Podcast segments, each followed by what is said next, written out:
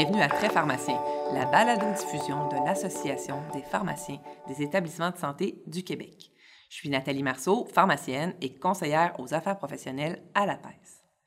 Aujourd'hui, à Très Pharmacien, nous allons faire les choses un peu différemment. Nous vous proposons deux segments cliniques qui ont pour thème les soins palliatifs. Vous allez me demander pourquoi les soins palliatifs? Eh bien, c'est pour souligner le lancement de la cinquième édition du Guide pratique des soins palliatifs. Si vous ne le savez pas déjà, le RPE en soins palliatifs de la PES vient tout juste de terminer la révision en profondeur de cette nouvelle édition. Vous pouvez vous le procurer en ligne et le lien est disponible sur le site web de la PES. Mais revenons à notre programme d'aujourd'hui. En deuxième partie d'épisode, nous parlerons de constipation en soins palliatifs avec Fanny Blanchet, pharmacienne en oncologie et en soins palliatifs au CIS de Laval. Mais tout d'abord, nous recevons Martine Lacroix, pharmacienne à l'Institut de cardiologie de Montréal et chargée de cours à la Faculté de pharmacie de l'Université de Montréal. bonjour Martine. Bonjour Nathalie. Écoute, on se rencontre aujourd'hui pour que tu nous parles euh, d'un de tes domaines de, de prédilection, soit la cardiologie, mais surtout dans un contexte de soins palliatifs. D'entrée de jeu, j'aimerais que tu m'expliques parce que la déprescription des médicaments de cardiologie est différente de celle des autres médicaments. Bien, en fait, les principes de base, c'est les mêmes. Par exemple, on va cesser les traitements qui ont plus d'indication, cesser les traitements qui vont présenter plus que de risques que de bénéfices pour le patient, ou encore euh, ceux pour lesquels l'administration ou le monitoring serait plus possible pour un patient.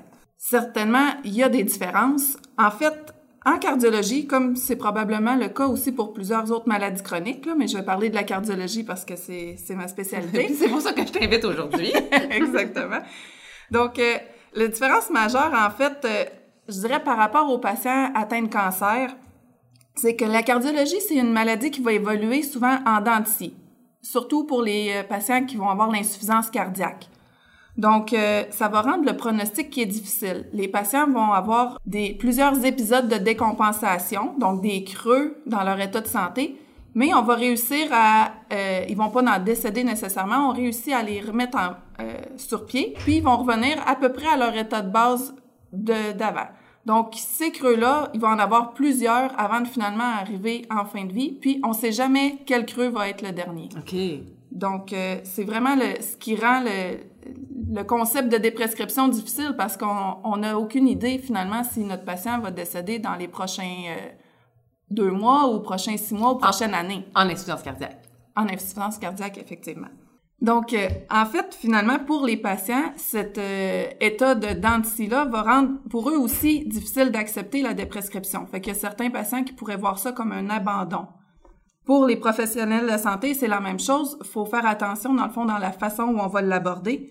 Donc, euh, on va vouloir arrêter les traitements qui sont plus nécessaires, mais faut garder en tête qu'en insuffisance cardiaque, il y a des médicaments qu'on a débutés à la base pour allonger la vie de nos patients, qui servent aussi à gérer les symptômes de nos patients. Donc, faut pas tout arrêter non plus quand on est en train de réévaluer les objectifs de soins. Comme plusieurs médicaments qui prolongent la vie peuvent également aider à contrôler les symptômes, comme tu viens de nous en parler, peux-tu nous donner des exemples de l'arrêt de certaines classes de ce type de médicaments-là? en fait, mon meilleur exemple, ce serait les IECA ou les ARA. C'est des traitements qu'on peut débuter pour euh, traiter de l'hypertension, prévenir de la néphropathie diabétique, mais aussi pour améliorer la survie en insuffisance cardiaque quand la fraction d'éjection est abaissée. En cours de route, on est des fois obligé de les arrêter parce qu'il y a une insuffisance rénale ou une hyperkaliémie, mais en fait, on devrait essayer de les maintenir le plus longtemps possible, particulièrement pour nos patients insuffisants cardiaques avec une fraction d'éjection abaissée, parce que chez eux, ça va aider à gérer nos symptômes de dyspnée à cause de leur effet sur la post-charge, dans le fond. Un autre classe qu'on devrait maintenir le plus longtemps possible, en fait, c'est les diurétiques. Bon, eux, à la base, sont pas donnés pour améliorer la survie des patients, mais euh, c'est vraiment des médicaments qui vont nous aider à gérer les symptômes de surcharge. Donc, à part un diurétique qui serait utilisé pour traiter une hypertension simple, si on l'utilise chez un patient insuffisant cardiaque pour gérer ses symptômes et sa surcharge liquidienne, faudrait le garder le plus longtemps possible. Souvent, même celui-là, on va le garder là, jusque dans les, les, derniers moments de la vie du patient tant qu'on est capable de l'administrer. D'accord. Puis, peux-tu me parler des médicaments qu'on voit pas nécessairement en insuffisance cardiaque, euh, mais par exemple les statines, euh, les, euh, les antiplaquettaires, qu'on voit pas nécessairement en cardio, qu'on voit un peu partout. Quand est-ce qu'on décide de les cesser? Euh, ben en fait, euh, pour les statines, il y a une bonne étude qui a été publiée. Là, euh, là-dedans, il y avait 49% des patients qui étaient atteints de cancer. Donc, puis il y avait 58% des patients qui avaient une maladie euh, cardiovasculaire. Donc, c'est pas tous des patients avec de l'insuffisance cardiaque, mais c'est pas tous non plus des patients en fin de vie de cancer. En gros, il concluait qu'on pouvait arrêter les statines chez les personnes âgées quand l'espérance de vie était de moins d'un an. Bon, je vous ai dit tantôt, c'est difficile d'établir l'espérance de vie de certains patients. Donc, eux, ce qu'ils ont fait, c'est qu'ils ont évalué que la maladie limitait la vie euh, d'un patient s'il y avait une détérioration, une détérioration récente de son statut fonctionnel et qu'il y avait au moins un médecin qui disait qu'il serait pas surpris de voir le patient décéder dans la prochaine année. Donc, ça n'avait pas besoin d'être un pronostic clair, mais plutôt une impression, c'était suffisant. Puis avec ça, en fait, euh, on voyait que c'était sécuritaire de le faire. Donc, pour des patients qui n'ont pas nécessairement de l'insuffisance cardiaque, ça serait une façon de choisir chez qui on pourrait envisager de déprescrire la statine. Puis est-ce que je peux extrapoler ça à l'antiplaquettaire également? Ben, en fait, l'antiplaquettaire, on n'a pas d'aussi bonnes études qui ont été faites. Donc, c'est un petit peu plus difficile à ce moment-là là, de, de, de, décider. Bon, si on regarde euh, pour des patients qui seraient en prévention secondaire, là, qui ont déjà fait un événement cardiaque, le nombre de patients qu'on doit traiter avec une statine pour avoir des bénéfices, puis le nombre de patients qu'on doit traiter avec l'aspirine pour avoir des bénéfices est à peu près semblable. Donc, basé là-dessus, on pourrait avoir l'impression que oui, mais euh, je vous dirais que c'est sûr que ça serait intéressant d'avoir une bonne étude qui nous le dit. En pratique, les médecins ont tendance à garder les antiplaquettaires plus longtemps que les statines. Donc, c'est pas vraiment ce qu'on fait de, de les cesser en même temps, alors que c'est peut-être quelque chose qu'on pourrait faire. Mais je comprends que c'est encore à étudier, dans le fond. C'est un peu euh, à l'expérience euh, du praticien. Oui. En pratique, chez nous, souvent, euh, ce qu'on commence à faire, en fait, c'est un peu comme un patient qui est anticoagulé. Il y a un risque de saignement avec son anticoagulant. Fait qu'on l'usage de l'antiplaquettaire va être choisi si, par exemple, si la maladie coronarienne est stable depuis plus qu'un an, puis qu'il n'y a pas de risque spécifique de sténose de, des stents, ben on va pouvoir arrêter l'aspirine puis juste maintenir l'anticoagulant ben un patient en fin de vie qui est pas nécessairement anticoagulé, on pourrait peut-être y aller un peu de la même façon avec son antiplaquettaire. Donc, s'il a une espérance de vie limitée, un peu comme ils ont fait dans l'étude des statines, puis qu'il n'y a pas une maladie active, donc qui vient pas juste de faire un infarctus, mm-hmm. on vient pas tout juste lui poser un stent, on pourrait peut-être envisager de cesser l'aspirine. Mais encore là, il n'y a pas de données. Il n'y a pas de données. On parle des prescriptions à partir du professionnel, du point de vue du professionnel, mais j'imagine qu'on doit prendre en considération le point de vue du patient dans cette déprescription-là. Bien, effectivement, je pense que c'est important parce que justement, on veut pas que notre patient ait un sentiment d'abandon, comme on, on, parlait tout à l'heure. Juste dans l'étude des statines que je vous parlais tout à l'heure, le nombre de patients qui ont approché, il y en a 20 qui ont refusé de participer à l'étude. Donc, c'est quand même une bonne proportion de patients qui n'avaient pas l'air d'être prêts à arrêter leurs médicaments les patients, ils sont souvent attachés à leurs médicaments. Ça, les, ça leur a sauvé la vie plusieurs fois. Donc, euh, il y, a, y a, vraiment un attachement qui est fait là. Fait que c'est important qu'on leur explique pourquoi, que ce soit vraiment une discussion là, entre le professionnel de la santé, le patient et ses proches aussi, pour être sûr qu'il n'y ait pas ce sentiment-là d'abandon. Oui, puis j'imagine qu'il doit y avoir une espèce de lâcher-prise. On est en fin de vie, tu confronté avec ce qui arrive. Donc, euh, Exactement. Donc, d'autant plus que c'est émotif. C'est en plein ça. Fait que souvent, on va comme commencer par semer une petite graine, leur laisser évoluer dans l'acceptation de la situation, puis après, ben là, revenir euh, sur le sujet, puis voir où ils, sont, où ils en sont rendus, puis s'ils sont prêts. En fait, les bénéfices d'arrêter les traitements, si le traitement est bien toléré à la base, sont pas si clairs que ça. Donc oui, il y a des bénéfices à l'arrêter si le patient il y a des effets secondaires, mais s'il n'y en a pas, à part au niveau des coûts sociétaux, là, je vous dirais que c'est pas clair. J'ai peut-être aussi un bon article, en fait, à recommander à, nos auditeurs pour faire le, lien. Là, on parlait d'arrêter euh, des statines, des antiplaquettaires, mais il y aurait peut-être d'autres classes de médicaments à penser à arrêter. Il y a un consensus d'experts qui a été publié en 2017. Eux, ils vont établir une liste de critères vraiment explicites sur les traitements potentiellement inappropriés à utiliser chez les adultes âgés avec une espérance de vie limitée. Donc, euh, les, les, euh, les, experts se sont entendus là, sur la déprescription bon, des antiplaquettaires en, en prévention primaire, ça, euh, tout le monde était d'accord. Les alpha-bloquants en hypertension, euh, les hypolipémièmes, un peu comme dans l'étude qu'on a parlé tout à l'heure, ils sont d'accord aussi pour les arrêter. Mais il y a aussi d'autres traitements qui sont pas nécessairement liés à la cardiologie dont il parle dans le document. C'est vraiment euh, bien fait et plus spécifique que les guidelines qu'on a habituellement là, pour la déprescription. Donc, euh, ça pourrait être euh, quelque chose d'intéressant pour nos auditeurs. Maintenant, quelles seraient tes, tes recommandations pour nos auditeurs lorsqu'ils se demandent comment c'est ça un, un, médicament de type cardiovasculaire chez un patient qui est en fin de vie? En fait, bon, comment l'arrêter? Il faut commencer par se demander quel traitement on peut arrêter. Parce que comme j'ai dit tout à l'heure, il y en a qui vont avoir un effet au niveau des symptômes. Donc, il faut vraiment se questionner sur les antécédents de notre patient et les indications de chaque médicament. Donc, être certain qu'on n'est pas en train d'arrêter une pilule qu'on croyait pour l'hypertension seulement, alors qu'elle traite l'insuffisance cardiaque. Donc, une fois qu'on a établi ces éléments-là, ben là, on peut considérer commencer à diminuer des doses ou cesser des traitements. Par exemple, si le patient euh, a des symptômes d'hypotension symptomatique, ben, on va commencer par réduire les doses. Euh, en insuffisance cardiaque, des fois, juste d'étaler les doses d'un médicament qu'on donnait une fois par jour, mais de séparer la dose en deux prises, ça pourrait aider notre patient à avoir moins de symptômes de son hypotension, tout en gardant l'effet sur la, la dyspnée puis euh, les symptômes de l'insuffisance cardiaque du patient. Si ça, ça fonctionne pas, ben là, on commence à envisager d'en arrêter. Donc, euh, si je vous donne l'exemple de l'insuffisance cardiaque, parce que mm-hmm. c'est ce qu'on rencontre le plus souvent, là, avec la fraction d'éjection abaissée, quelqu'un qui aurait pas de symptômes d'angine, ben on pourrait commencer par cesser les alpha-bloquants et les bloqueurs des canaux calciques parce qu'ils vont avoir peu de bénéfices euh, cliniques sur les symptômes d'insuffisance cardiaque pour eux. Ensuite, euh, cesser l'hydralazine et les dérivés de la nitro. Donc, ça serait la, deuxième catégorie à, à cesser. Puis finalement, les derniers, bêta-bloqueurs, suivi d'IECA ou ARA, euh, tout en considérant qu'on n'a pas arrêté un de ceux-là à cause que le patient y avait euh, une contre-indication ou des effets secondaires spécifiques à la classe de traitement qu'on a, qu'on a voulu arrêter.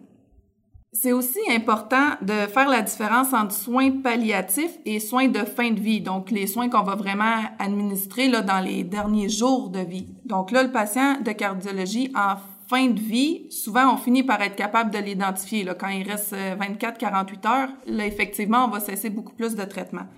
Mais quand on est en soins palliatifs, en cardiologie, on a dit qu'on n'avait pas beaucoup d'idées du pronostic. Donc là, ça va être important d'essayer de cesser peut-être de façon euh, plus euh, sage. Donc, un médicament à la fois, puis y aller peut-être avec un, un, peu de sevrage. Comme ça, on est capable de voir justement si le médicament, si on n'a pas tous les antécédents de notre patient, ben quand on commence à baisser nos doses, si les symptômes du patient augmentent, c'est que ce traitement-là était pas juste euh, était vraiment symptomatique, donc il était nécessaire. Puis ça nous permet de revenir en arrière sans avoir tout bousillé le traitement puis pas savoir quel qu'il faut remettre. Et de se rajuster puis pas perdre la confiance du patient. Exactement. Donc euh, vraiment là, en soins palliatifs de cardio, on y va de prudence, un à la fois, puis on essaye de baisser nos doses plutôt que de tout cesser euh, tout d'un coup. Martine, j'aimerais que tu me parles aussi des médicaments à index thérapeutique étroit. Je pense en fait à la digoxine. Effectivement, la digoxine, c'est une question qui, qui nous revient souvent. Euh, c'est toujours un, un, peu plus embêtant. Encore là, il faut savoir pourquoi on la donne. Donc, un patient qui fait de la fibrillation auriculaire, euh, si son rythme cardiaque vient trop rapide puis qu'on peut pas le gérer seulement avec les bêta-bloqueurs, la digoxine devient un peu un traitement symptomatique parce que euh, le patient qui va être en effort rapide pourrait se ramasser avec un œdème aigu du poumon. Donc, euh, on veut éviter ça à, tout prix.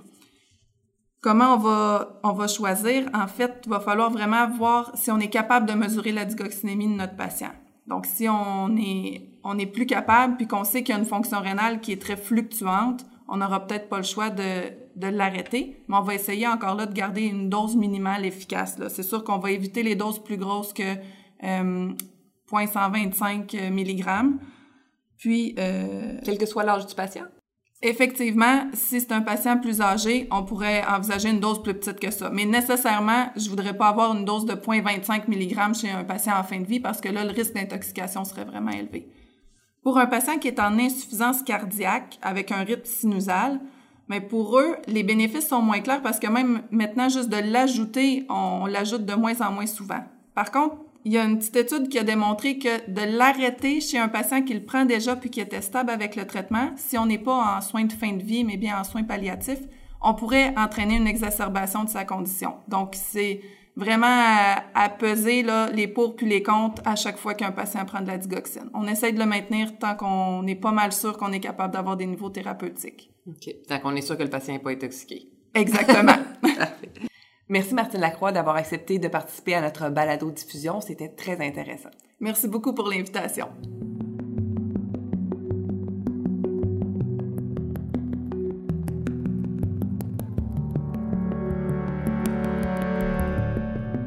Tel que je l'ai dit en début d'épisode, la cinquième édition du Guide pratique des soins palliatifs vient tout juste de sortir. Les 30 chapitres ont été révisés et mis à jour, dont notamment celui sur la constipation. Aujourd'hui, je reçois Fanny Blanchet, qui est pharmacienne en oncologie et en soins palliatifs au CIS de Laval. Fanny est une des personnes qui a travaillé à la révision du chapitre sur la constipation et c'est pourquoi je la reçois aujourd'hui. Bonjour Fanny. Bonjour Nathalie. Merci d'avoir accepté notre invitation. Ça fait plaisir. Écoute, Fanny, euh, la constipation, euh, c'est un sujet un peu mal aimé, hein, mais ça devrait pas nécessairement l'être. Je lisais euh, dans votre chapitre sur la constipation que 50% des personnes de plus de 80 ans sont constipées, puis que 60% des personnes en centre hospitalier de longue durée sont constipées également. Donc, ça suscite quand même de l'intérêt. Avant de discuter des nouveaux agents sur le marché, peux-tu nous faire un retour rapide sur la pathologie de la constipation? Oui. En fait, justement, en révisant le guide, on a un peu modifié le titre du, chapitre. Au lieu de s'intituler juste la constipation, ils vont parler plutôt des pathologies digestives, fonctionnelles, intestinales en soins palliatifs, parce que c'est comme un spectre, en fait, de désordres intestinaux chroniques euh, qui vont donc être présents depuis quelques mois, présents au moins une fois par semaine, qui vont inclure toutes sortes de choses, dont des douleurs abdominales, de la distension, des ballonnements. Ça va être caractérisé par un changement au niveau des habitudes intestinales, donc ça peut être la constipation, de la diarrhée, une alternance entre les deux. Il y a eu des nouveaux critères euh, de ROM 4 là, qui sont sortis. En fait, ce que ça dit, c'est que ça différencie six types euh, de désordres. La constipation fonctionnelle, comme on connaît plus, elle va être caractérisée par un effort de défécation, la présence de moins de trois mouvements spontanés par semaine, euh, va aussi avoir évidemment des selles dures, une sensation de vidange incomplète, des douleurs ou des euh, inconforts abdominaux, et même des fois des, des recours à des techniques manuelles. Fait que ma notion là, dans la constipation fonctionnelle de pas de sel aux trois jours pour dire qu'on a de la constipation, est-ce que c'est encore une notion qui est valide? Ça peut être encore valide, mais c'est sûr que ça englobe plus que ça. On peut pas se réduire seulement à un nombre de, de sels. C'est vraiment l'ensemble de l'œuvre qu'il faut euh, compter ou prendre en compte dans notre évaluation. Et pour la constipation induite aux opioïdes? Mais la constipation induite aux opioïdes, elle va être soit une augmentation d'une constipation qui était déjà là à la base, ou ça peut être des nouveaux symptômes qui vont surtout être accompagnés en fait un changement au niveau des habitudes intestinales. Donc c'est assez large, mais c'est suite évidemment à l'introduction des opioïdes.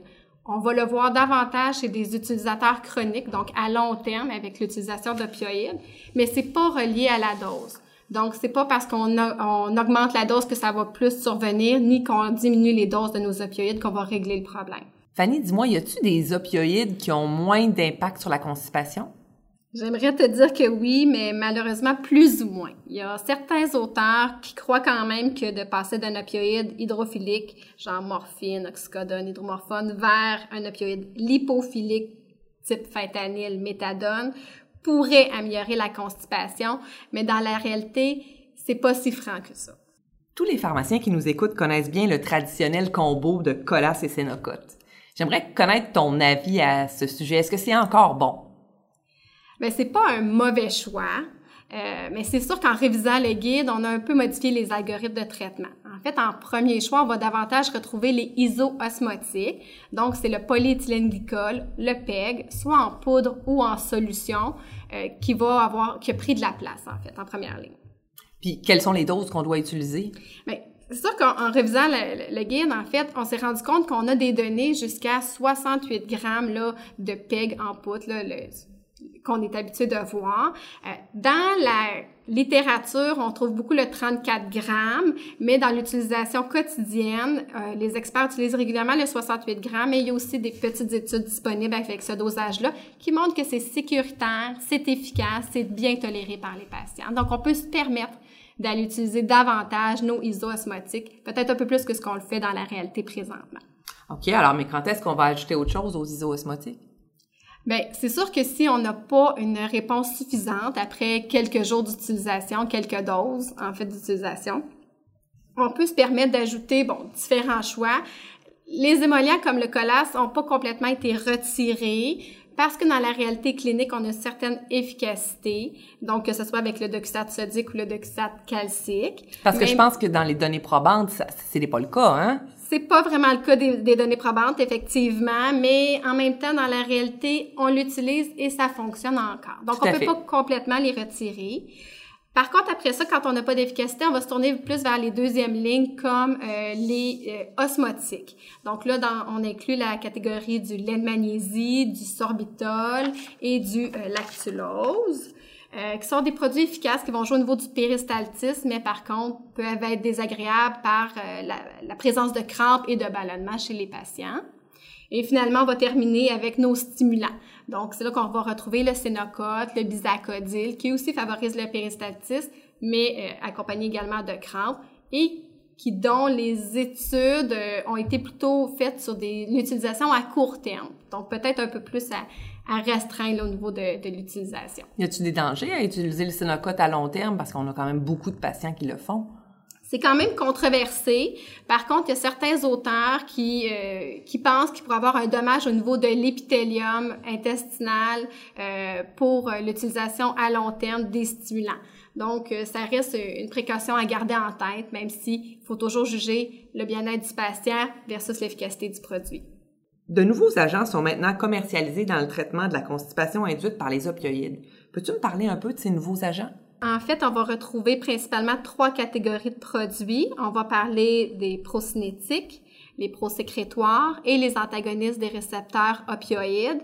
À l'intérieur de cette dernière catégorie, il va y avoir des récepteurs euh, généraux, si on veut, et les périphériques, les, antagonistes des récepteurs opioïdes mu périphériques, appelés des fois PAMORA.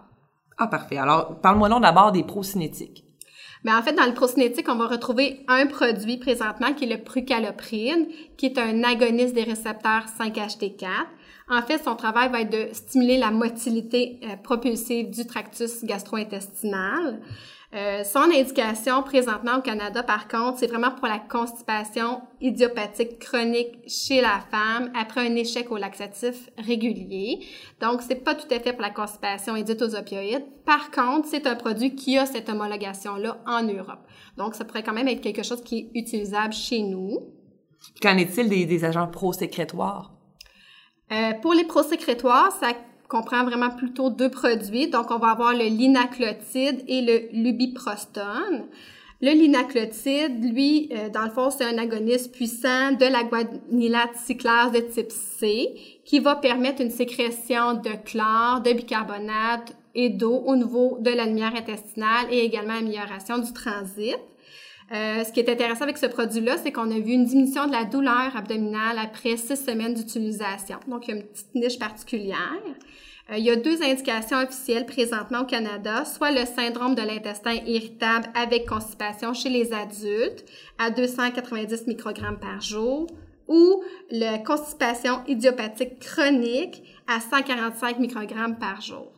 Par contre, lui non plus n'a pas l'indication officielle pour la CIO au Canada, euh, mais il y a des études en cours, donc ça pourrait quand même être un produit qu'on pourrait utiliser prochainement. Ensuite, on va avoir le lubiprostone, toujours dans la classe des prosécrétoires. Lui, c'est un analogue de la prostaglandine E1, va aussi activer les canaux chlorés si on veut donc augmenter la sécrétion de chlore au niveau intestinal et d'eau et augmenter le transit. Il n'est pas commercialisé encore au Canada, mais il y a eu son homologation et il est utilisé euh, aux États-Unis pour la constipation induite aux opioïdes. Donc, lorsqu'il sera euh, commercialisé, ça pourrait être un produit très intéressant chez nous. Donc, c'est un agent qui s'en vient. On l'espère. Puis maintenant, parle-nous des antagonistes des récepteurs aux opioïdes. Bon, pour la classe des antagonistes des récepteurs aux opioïdes, il y a deux produits qu'on connaît euh, davantage, soit la naloxone ou euh, la naltrexone, qui sont des, des antagonistes des récepteurs euh, qu'on peut utiliser euh, au niveau de la voie orale, donc en faisant des magistrales, mais il demeure quand même un certain risque de renversement de l'effet analgésique. Euh, et c'est des produits qui sont coûteux au niveau de la préparation, donc quand même peu utilisés dans la réalité. Et maintenant, on a surtout la classe là, des récepteurs, euh, des, des, antagonistes, pardon, euh, au niveau des récepteurs périphériques. Là, on va retrouver notre méthylnaltrexone et notre naloxégol.